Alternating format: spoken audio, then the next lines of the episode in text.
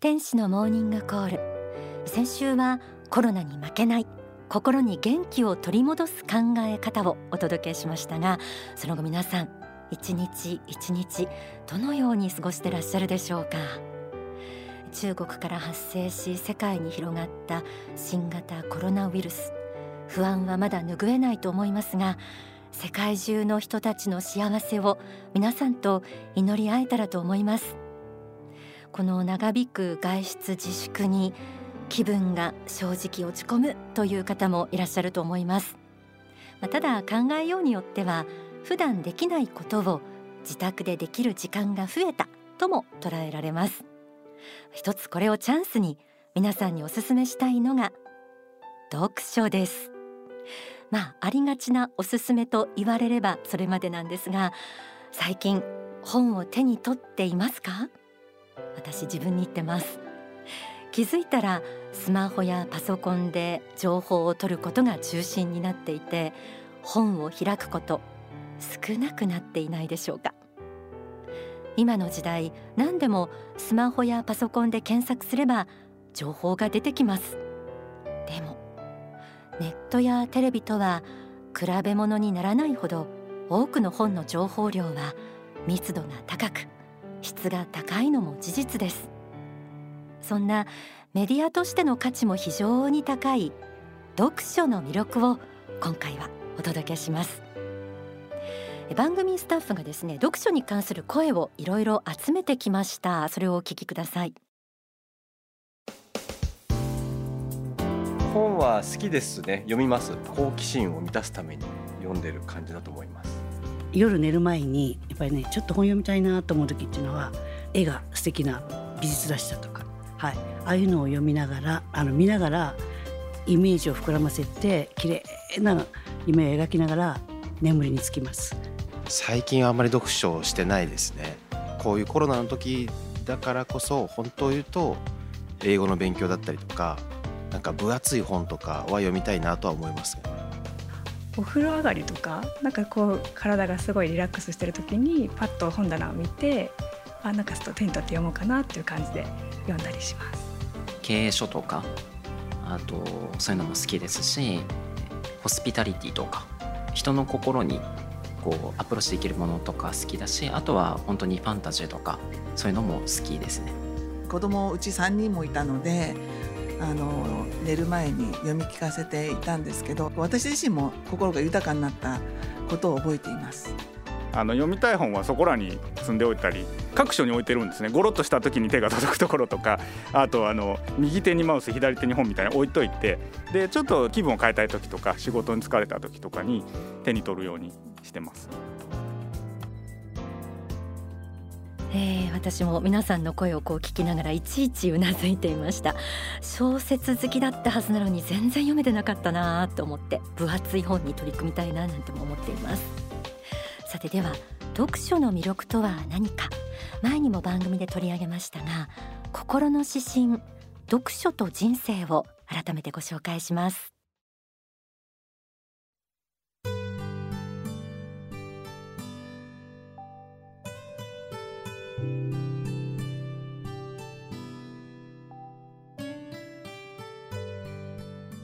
心の指針。読書と人生。読書とは実に素晴らしいものだ。現実世界では実際に会うことのできない人たち。特に過去の偉大な人々とも出会うことができるからだ。彼らの言葉や思想物語を読むだけでどれだけ心が豊かになるか。どれだけ心が癒されるかわからないほどだ。読書によって人は知恵を磨き経験を学び取る。読書によって人は幾十幾百の人生を学ぶ。読書は尽きせぬ心の糧を与えてゆえに善であるのだ。読書は頭脳を鍛え魂を向上させる。人生の無明と戦うための光でもあるのだ。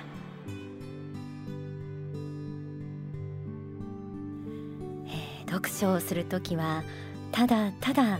書物と対面をします。旗から見れば一人孤独な姿に見えるかもしれません。でもその奥には想像もつかないような世界が広がっています。文字だけにもかかわらずありありと目の前に広がる世界観。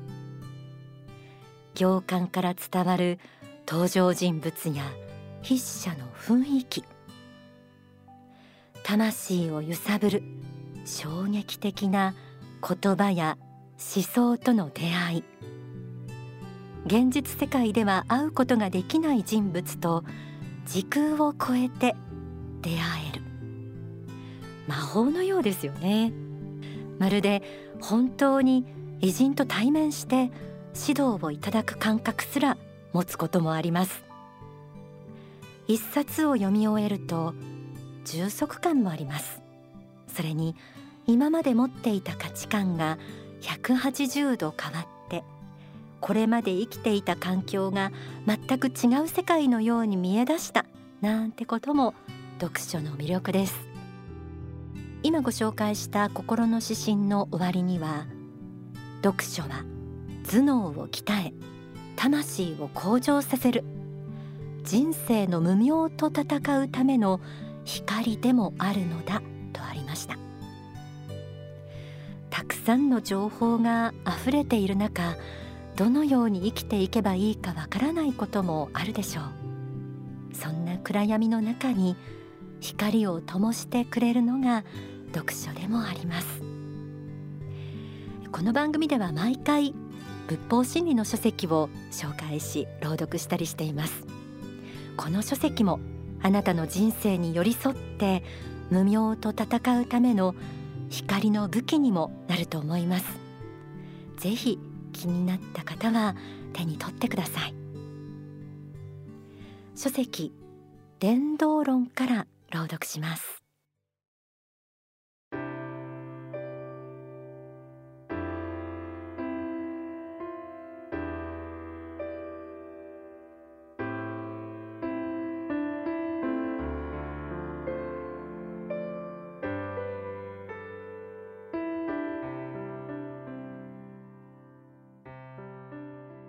読書には知識を得るという面もありますがそれ以上に大事なのは意志の鍛錬ができるということです。活字となった書物を読むことにはいつの時代においても必ず努力が伴います。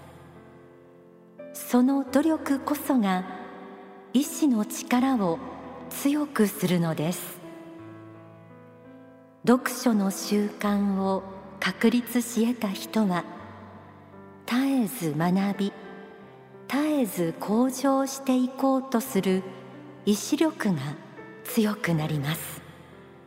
そしてそれ自体が大きな仕事をするようになるのです。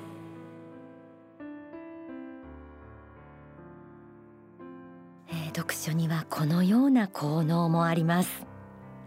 読書をする行為そのものが自分自身を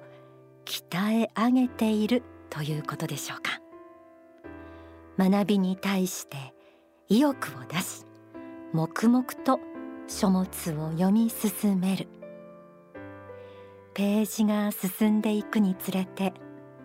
あなたの実力も上がってきていると言えるのかもしれません。読書と霊的な関係も気になるところです。ではここで大川隆法総裁の説法をお聞きください。まあ読書もあのまあ現代的にはだいぶ変わってはきてはおるんですけれども読書の最初の頃の効能の一番良かったのは要するに本を読んでる間はですねそのどあの没入してる間は要するに、えー、出世間あるいは脱世間になるんですねだから世間のことを忘れたり他のことを悩み事とかですね、えーまあ、会社だったこととかそういうことを忘れて本を読んでる間にこう自分の世界の中にこもれる部分がありますよね。まあ、そういう意味で本を精読したり深く読んでいくことは意味があったと思うんです。静寂の時間というのも言いましたけどもうんまあ読書の中でもそういう静寂の時間は取れましたですけどもこれはまあ現代的なまあやり方のまあ一つで、まあ、普通はその仏教仕事まあは座禅とかですね瞑想とかやりますけどなかなか普通できないんですよね。その現代社会に生きてる人はそのこう仕事が離れてこう、うん、瞑想やっててもですねやっぱりもう仕事のことが気にかかったりですねあの人間関係いろんなもの気にかかってそれのことばかり考えてて時間がまあ無駄になってしまうようなことが多いので、まあ、現代的にはその大事な価値ある本とかをこうと格闘してじっくり読んでいる間にその著者の持ってる心境をですねいい著者がまあもし素晴らしい人であればですけどもねその人の心境と同通する、まあ、亡くなってる人であればその人がその、まあ、天上界のいいところに帰っておられる人ったらさらにいいと思うんですがその波動と同通する時間が持てるわけですね。自分の身の回りの友達とかはそんなに優れた人はたくさんいないとは思うしこの世の普通の人でしょうけども、えー、また玉石混交天国人も地獄行く人も付き合わなきゃいかんと思いますが、まあ、良書と言われるようなものを書いたような人の中にはそういう素晴らしい人今会えない人がいっぱいいますので、まあ、そういう人と静かに対話をする時間を持つっていうようなことも、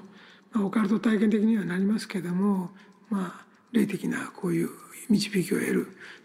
時間でありますね。だから時間そういう静寂の時間を持たないと霊的になれないし天上界との交流も始まらないんですね。だから現代的には、まあ、あの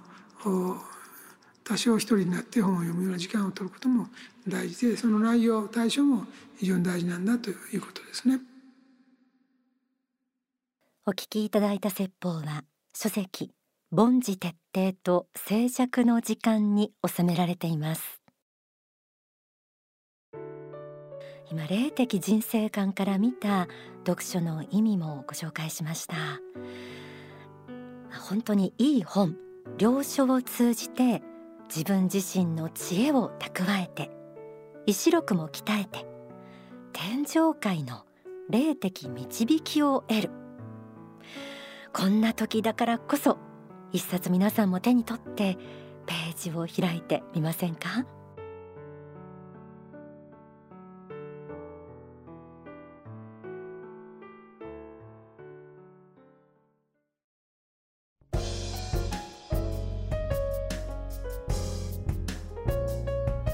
天使のモーニングコール on the sofa のコーナーです。今日はですね幸福の科学から出ている絵本のご紹介。レポーターはタレントの松田若菜さんです。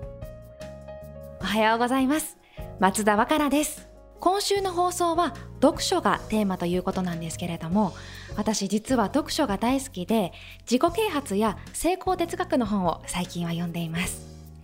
本日はなんと本を作っている方へのインタビューをお届けしたいと思います。お話を伺うのは幸福の科学から出版される書籍の制作を担当されている菅原杏奈さんと関根さやかさんです。よろしくお願いします。よろしくお願いします。お二人が担当されているのはどんなジャンルですか？私が携わっているのは書籍のカバーデザインと絵本の制作になります幸福の科学出版では多くの絵本が出ていますがそのほとんどが大川隆法総裁の奥様塩さんとご長女のさやかさんが手掛けられています。そのお手伝いを私たちがさせていただいてます。そうなんですね。お子さんがいらっしゃる方は手に取る機会があるかと思うんですけれどもなかなか絵本というとピンとこないんですけれども。そうですよね。でもあの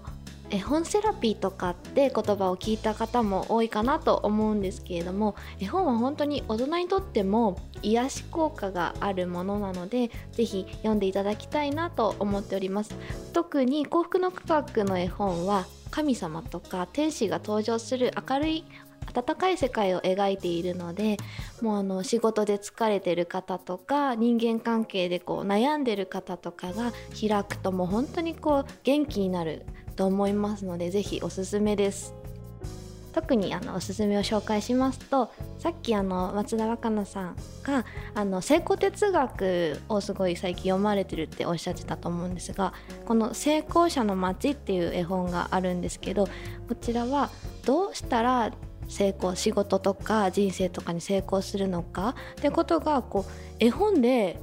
学べちゃうものになってておすすめの絵本です。あと「アングリー・マーラー罪と許しの物語」っていうあの仏教の有名なアングリーマーラーのお話を絵本にしたものもあるんですが心のその曇りとかそういうのをこう取り除いていく秘訣みたいなのが学べる絵本で仏教についてのこともいろいろ解説しているので教養書としても使えるような絵本になっているのでこれも大人におすすめです。そうなんですね。やっぱり絵本だと文章だけより分かりやすいですし楽しめますよね。ありがとうございます。今テーブルにたくさんの絵本が置いてあるんですけれどもこれって何冊ぐらいあるんですか？今20冊以上ありますね。これからまだまだ絵本出る予定ですのでこれはもう楽しみなものがたくさんあると思います。私の担当している絵本の中にパンダルンダというシリーズがあるんですけどパンダの女の子が主人公の話になります。こちらのですねパンダちゃんはとっても可愛くってすっごく純粋なんですね。このパンダちゃんと一緒にこの絵本を読んでいくとですね子供にとって大切な、正直さであったり優しさであったり何より神様についていかにその大切なのかってことが学べる絵本になっております。人生において大切なことを絵本で学べるんですね。その通りなんです。このパンダルンダの第4話ではこのお話を読み終わるとですねある兄弟喧嘩をしていたあのお兄ちゃんがですね絵本を読み終わった後に弟に向かって「ごめんね」っていう風に兄弟喧嘩が収まったらしいんですよ。これなんでかなっていうと読んでいくとですねパンダちゃんが自分があのクレヨンをちょっとこの中で触れてるんですけど折っちゃったんですけどそれに対して本当に申し訳ないなっていうこの反省の大切さとですね人からの優しさについて学ぶことができたっていうことなので子どもの心の深いところに入ってたと思うんです。とっても素敵ですねりがとうございます。私今までその絵本というものにあまり馴染みがなくてどんなものかなと思ってたんですけれども今回は分かりやすく教えてくださって本当にありがとうございました。ではこちらの絵本どこで手に入りますか？幸福の科学の絵本は全国の書店でもちろん購入することができます。ただ今コロナウイルスの影響でなかなかお外に出られない方も多いかなと思うのでそういった方はインターネットであの購入することができます。例えば Amazon というサイトでも購入できますし幸福の科学出版のホームページがありますのでそちらもよかったらご覧ください。菅原さん関根さんありがとうございました。ご紹介していただいたパンダルンダ私も読んでみたいと思います。皆さんも絵本で心の癒しをぜひ体感してください。松田若菜がお送りしました。はい松田若菜さんありがとうございました。今ちょうどあの出てきた絵本成功者の街？これ私も大好きです。これねあの子供向けとは限らない。本当にそう思います。え他にもあのたくさん絵本出てますけれども私も何冊もあの本棚にありますね。って何度読んでも読むたんびに違う味わい方をしています、えー、これも皆さんにおすすめです。